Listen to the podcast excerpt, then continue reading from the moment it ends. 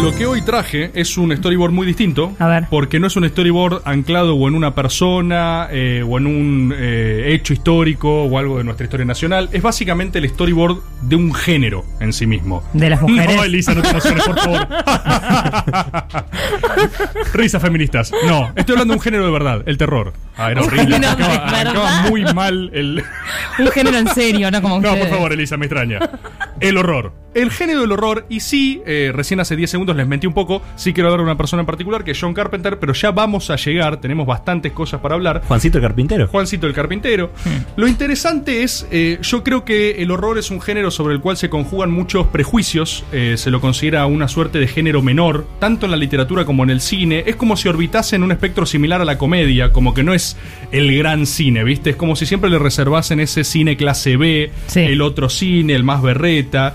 Yo creo que esto, para empezar a tirar algunas opiniones, es falso. Como decíamos al principio del programa, y cuando hablo en plural, hablo de mí mismo, eh, esto de que las sociedades en general han siempre transitado grandes crisis evacuándolos en relatos de horror, es cierto, digo, la cultura es eso, narrarse a sí mismos, explicarnos nuestras prácticas, nuestras costumbres, y lo que nos pasa, y cómo transitamos eso, es también parte de esa cultura y de narrarnos. El horror entra en eso. Eh, para que se den una idea, digo, tiene muy poco de mm, banal a mi criterio. Después hay películas mejores, peores, productos mejores, peores, pero las temáticas que traza, o sea, si vos agarrás Frankenstein, que lo escribió Mary Shelley, acá, Elisa. Bien, una mujer. Hashtag dato feminista, Mary Shelley eh, durante eh, toda su vida no pudo publicar con su primer, toda su vida no, pero no podía al principio mover el libro con su nombre justamente por ser mujer, por el prejuicio que existía. Ella escribió el libro y se publicó primero con el nombre de su marido, un garrón. un- Eso le- eh, lo mismo le aconsejaron a J.K. Rowling, la escritora de Harry Potter. Le dijeron: No pongas tu nombre, porque si sos mujer vas a vender menos. Entonces poné tus iniciales y tu apellido. Ah, tremendo eso. Dato. Estaría bueno, Chris, pero bueno, no es tu piso, así que volvemos a lo que yo tengo para contar. Un abrazo. Que es básicamente. Yo soy Mina. Vos sí, obviamente tenés cupo, podés Ey. opinar. Ahí está, gracias Elisa por tu participación. Pero yo dije algo. Seguimos entonces. Eh, lo que se trata de Frankenstein en realidad no es la versión cinematográfica, sino que el primer libro se llamaba El moderno Prometeo. Era una metáfora justamente que era Prometeo el titán que le robó el fuego sagrado a los dioses y se lo devolvió a los hombres, una suerte de soplo de divinidad.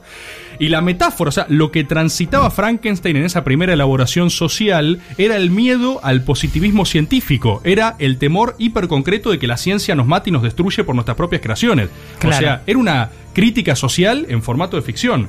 Si uno se remonta incluso a inicios de la literatura más folclórica, los refranes, estas famosas cosas que los hermanos Grimm recopilaron y después Disney hizo canon. Eh, Sí, pero que le cambió todos los finales. Exacto, Hansel y Gretel, etcétera.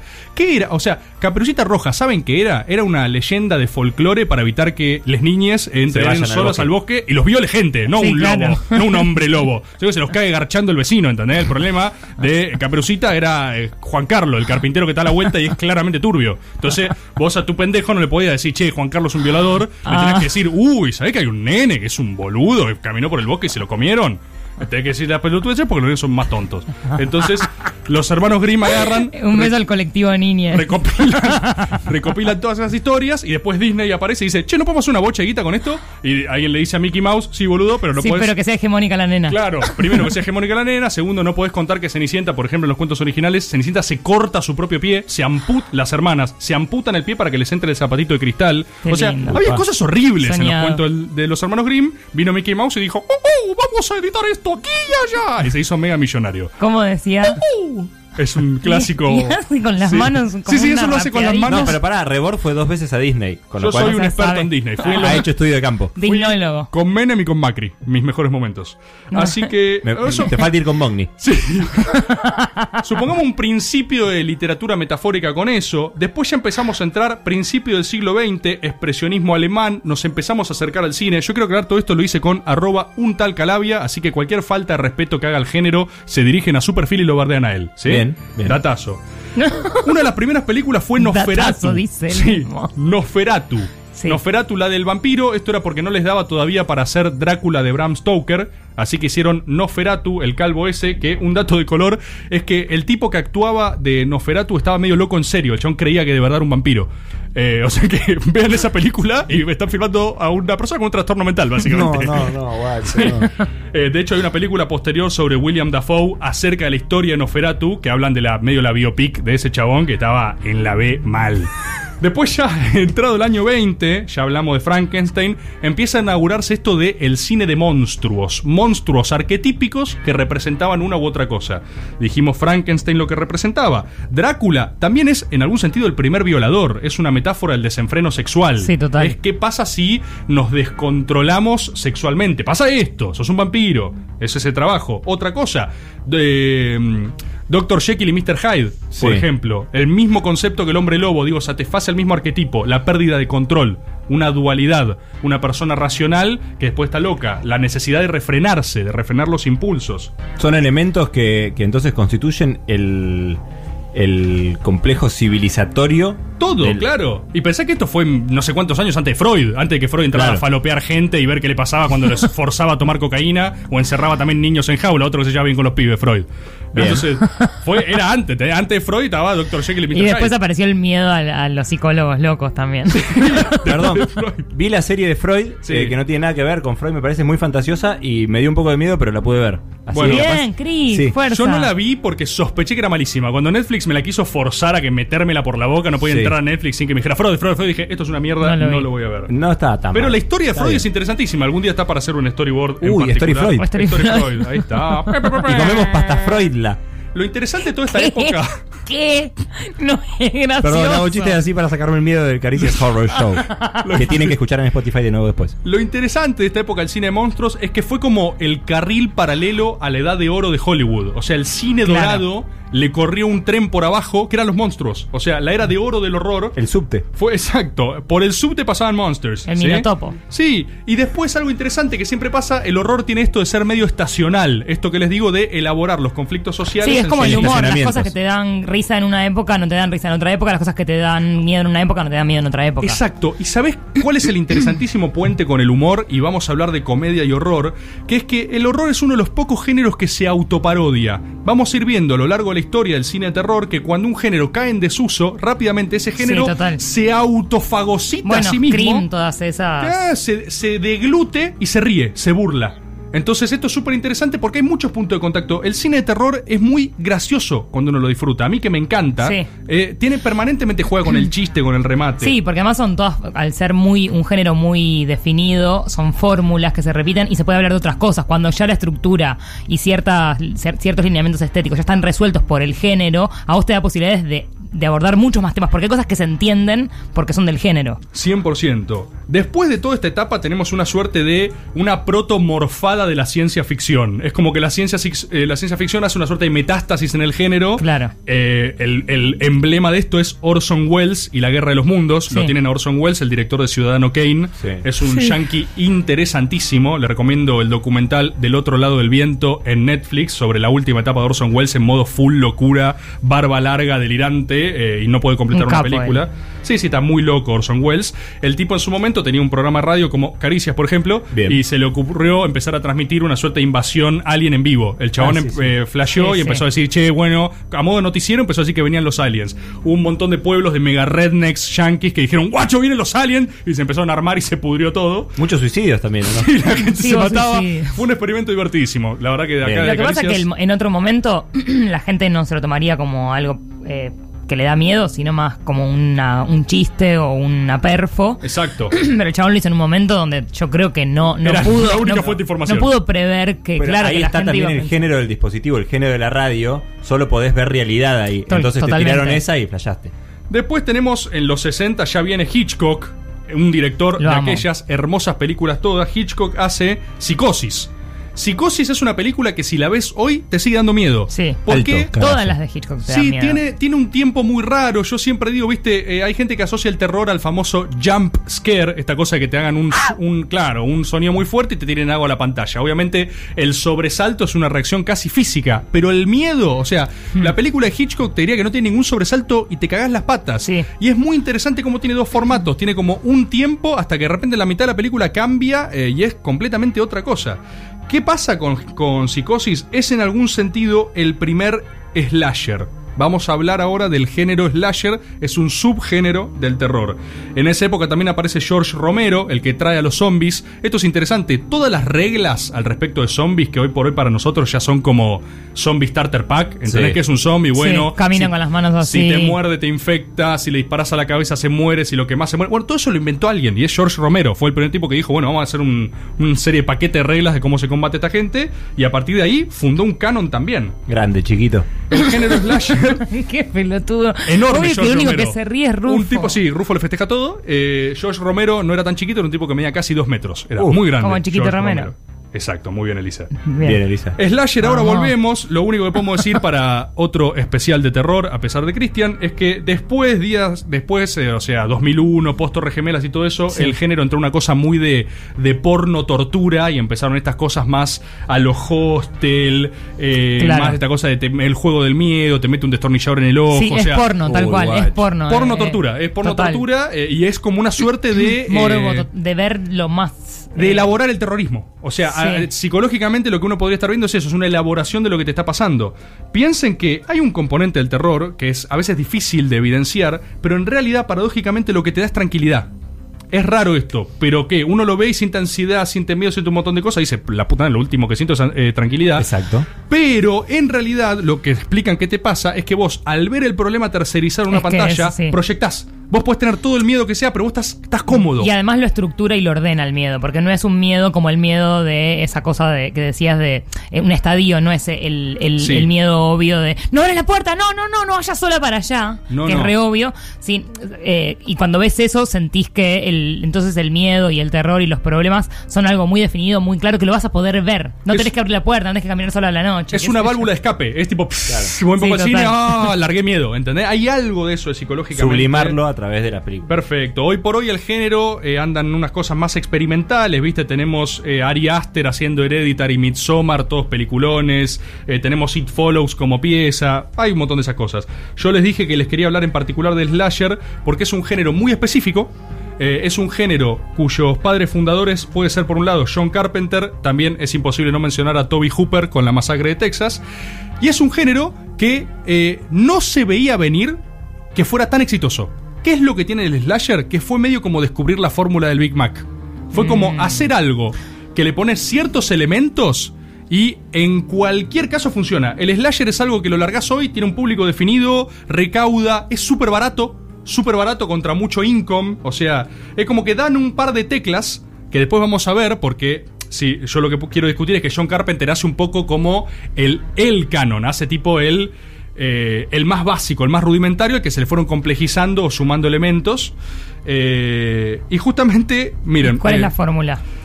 la fórmula es... eh, Dos partes de carne, salsa especial, pepino, cebolla, lechuga, Sí. queso y pan. Uy, uy, uy, uy, Muchos uy. colores. Hacen el Big Mac. Lo que tenés es eh, Un siempre una fuerza, un asesino, un algo que persigue gente.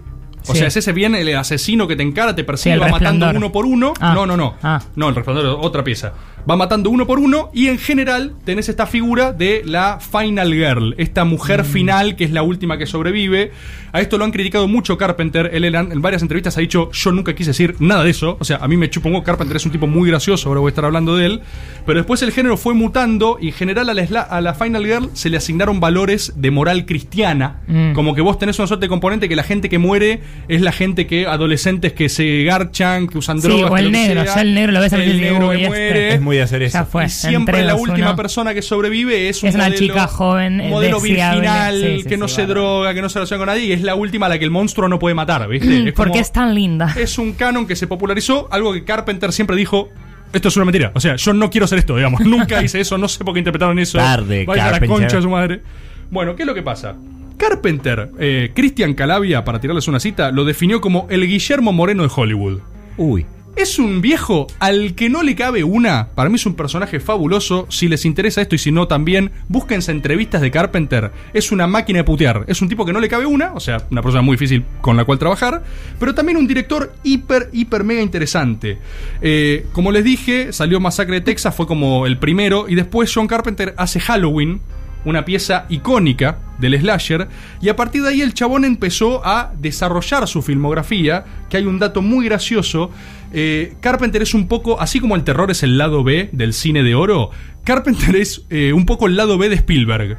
Uf. Me gusta. A Spielberg, que lo, Hollywood lo conoce como el rey Midas de Hollywood, que todo lo que toca se convierte en oro, hay un par de paralelos muy graciosos entre Spielberg y Carpenter, que Spielberg siempre era lo luminoso, lo lindo, el peliculón, y venía Carpenter por abajo haciendo algo horrible, ¿entendés? tipo, un engendro que vos decís, ¿qué le pasa a este chabón? Claro, no le cabe nada, etcétera. Eh, Carpenter es un chabón que siempre quiso filmar westerns, o sea, su género favorito era el western, y se conformó eh, con el terror. O sea, porque básicamente vio que le, vio que le daba guita. Eh, es un chabón que siempre entendió, él te dice que la comedia no es un género, que la comedia es una perspectiva. Claro. Él dice, la comedia está en todos lados, yo todo lo que hago es gracioso. Es un tipo que esquiva la, solemnidad, odia la pose, y es alguien que justamente eh, Hollywood no lo quiere. No lo quiere porque su modelo de trabajar es muy raro también. No tiene el modelo fordista de los estudios donde hay un director, un productor, un guionista, un músico. Carpenter es medio un hombre orquesta.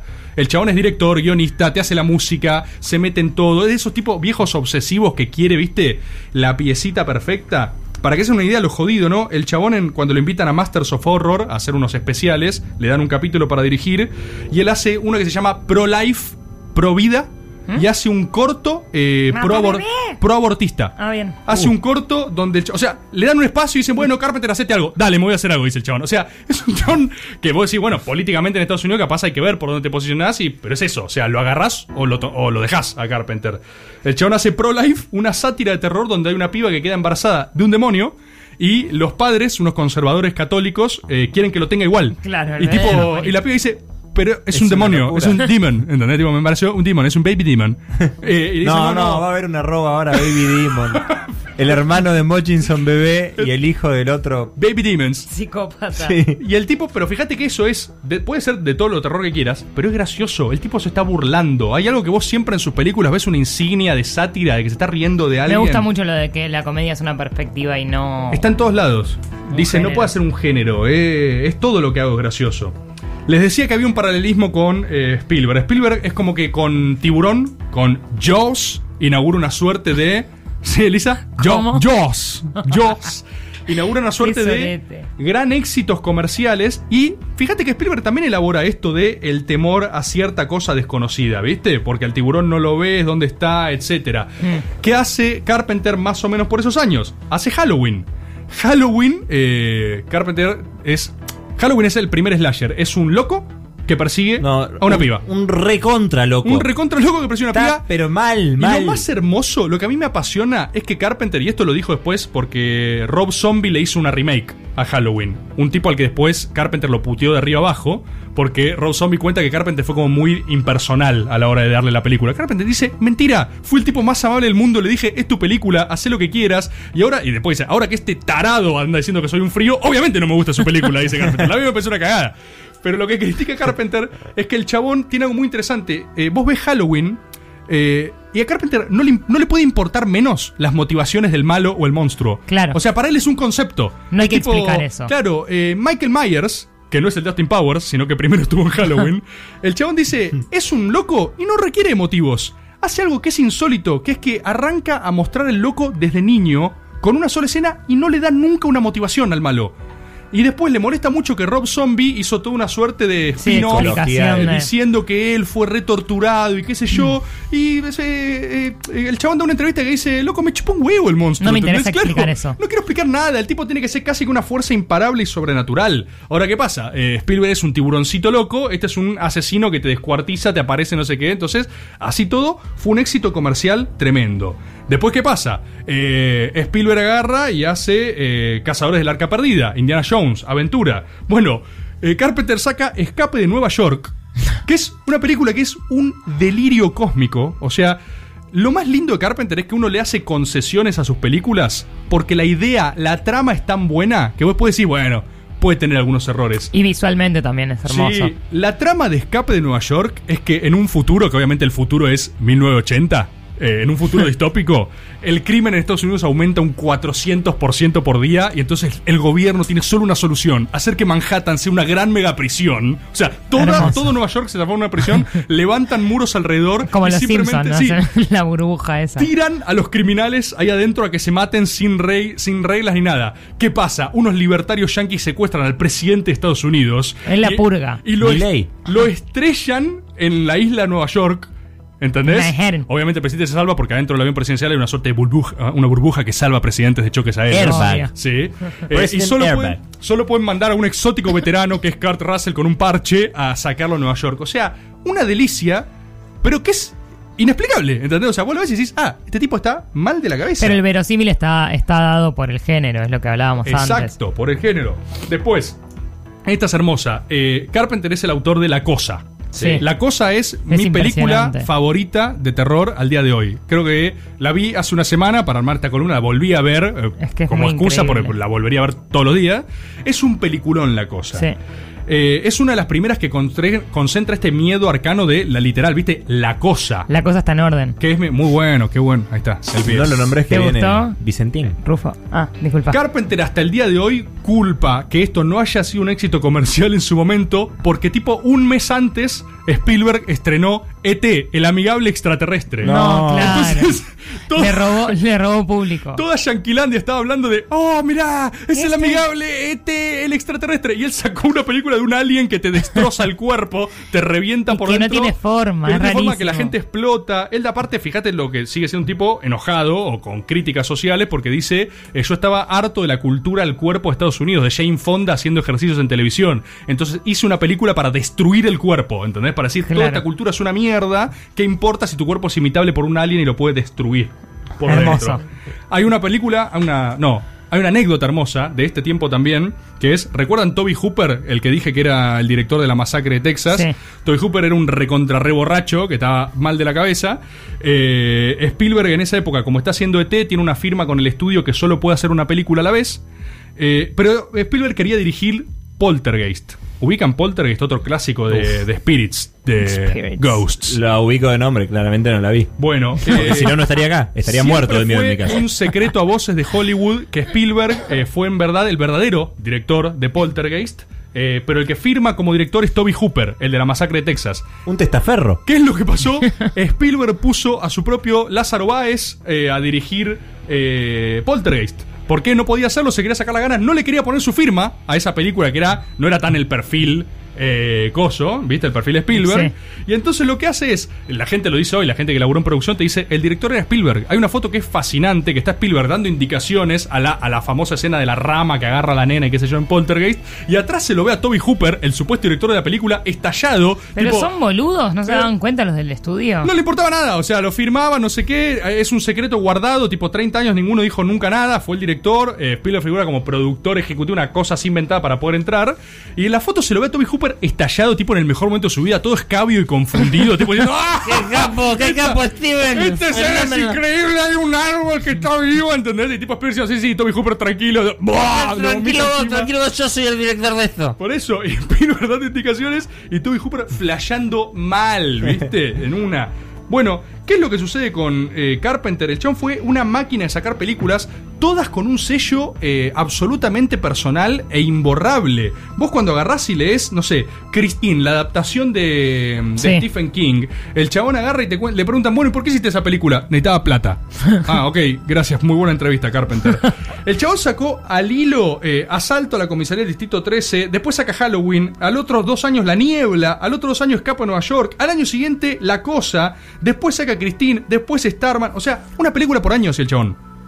Es un ritmo que no existe. No. Eh, y recontra de la mano con esta cosa que decías vos, Elisa, este terror corporal, estos efectos que ahora vos ves efectos de, viste, Mm. Eh, con computadora, no es lo mismo, es muy difícil No. emular los efectos de la cosa. Al día de hoy te dan cagazo. Es increíble. Es una cosa muy repulsiva, muy visceral, muy corporal. Porque además es muy abstracto como está, como está mostrado. Incluso mostrando la cosa, vos no nunca podés explicar bien qué es. Como que es un miedo a, a todo lo desconocido, a todo lo que. De hecho, para mí por eso este momento nos da bastante miedo, porque era un miedo que pensábamos que estaba nada más en las películas o en el pasado.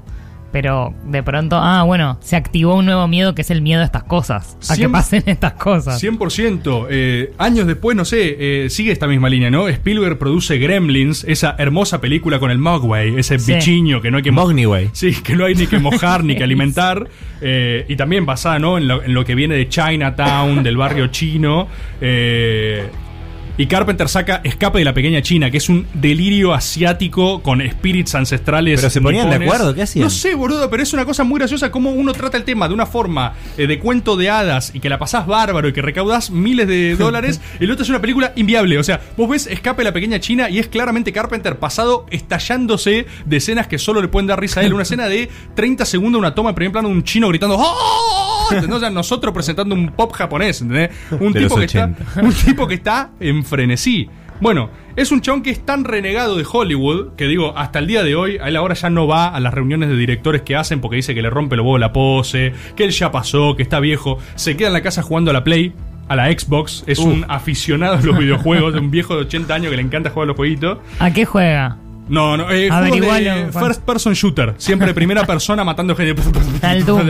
A ver, claro, tipo en su casa reventando monsters, ¿viste? Un chabón que está en esa. Eh, y una de las cosas que a mí más me gustan eh, es una de las frases del último tiempo que el tipo dice, bueno, eh, ahora que ya nadie financia mis películas, o sea que ya nadie me quiere dar un mango para hacer nada, Sí. voy a perseguir mi verdadero sueño. Ser una estrella de rock. Esto lo Ay, dice como. show a los- exotic. Uno lo dice- sí, exacto. Lo amo. Es un show exotic, pero cineasta. El tipo dice: Voy a ser un rockstar, que es lo que siempre quise hacer. De hecho, ¿Y grande ¿Qué de las-? Ya tiene un muy buen apellido. Grande de las músicas más icónicas del cine de terror, la de Halloween, por ejemplo, la compuso él. O sea, Claro. el tema de los panelistas de Intratables, o sea, la que usan en Intratables es John Carpenter, flasheando cuando hizo Halloween, ¿entendés? Excelente. Eh, es tremendo. El chabón siempre fue compositor. Sacó discos, sus discos están en Spotify. Y es un viejito que a los 70 años se puso a hacer tours de rock. Dijo, ya fue. Este es mi verdadero sueño, soy yo. Soy Carpenter, no hay nada que no pueda hacer. Soy John. Exacto. De hecho, y para que lo tengan presente, los temas que han acompañado este storyboard son de hecho los temas de John Carpenter. Estamos escuchando el disco Lost Themes de Carpenter, Oh. en el cual él compone con su sintetizador y te da unas vibras ochentosas. ¿Cómo se llama el disco? Lost Themes. Lost Themes. Estoy para cagarme a piñas con medio país hoy. Discaso de Carpenter. Si alguien quiere hacer una incursión en el género del terror, si alguien es como Christian, por ejemplo, pero despacito, o sea, de, de- de a poco. Un camino de iniciación. un camino de iniciación para ir conociendo el género. Sí. Halloween, No 1978. va a haber nada. No va a haber No, nada. Halloween la vi. Halloween, ah, perfecto. Dame el paso siguiente. Ya la viste. Mi película favorita, La Cosa. No me animo. La Ya Cosa. está, ya lo definió. Ya perdió. Paso No, dos. no, no. Me voy a animar, pero no me animo. Perfecto. Después mirate, eh, gran problema en la pequeña China, ahí es donde todos se van, ahí es donde no queda nadie. en De verdad, el gran problema de la pequeña China Sí. es donde no llegó. Sí. Oh. Después tiene peliculones como En la boca de la locura, In the Mouth of Madness, un gran homenaje a Lovecraft, también. El pueblo de los manditos, y después ya sus últimos años son hacer lo que se le cantaba como vampiros y fantasmas de Marte, donde ya está completamente pirado y combate en una, una suerte de western en Marte con fantasmas. Un capo. John Carpenter, padre del slasher y eh, uno de los Masters of Horror. De hecho, su arroba en Twitter es The Master of Horror. O sea, si lo tiene él por algo debe ser.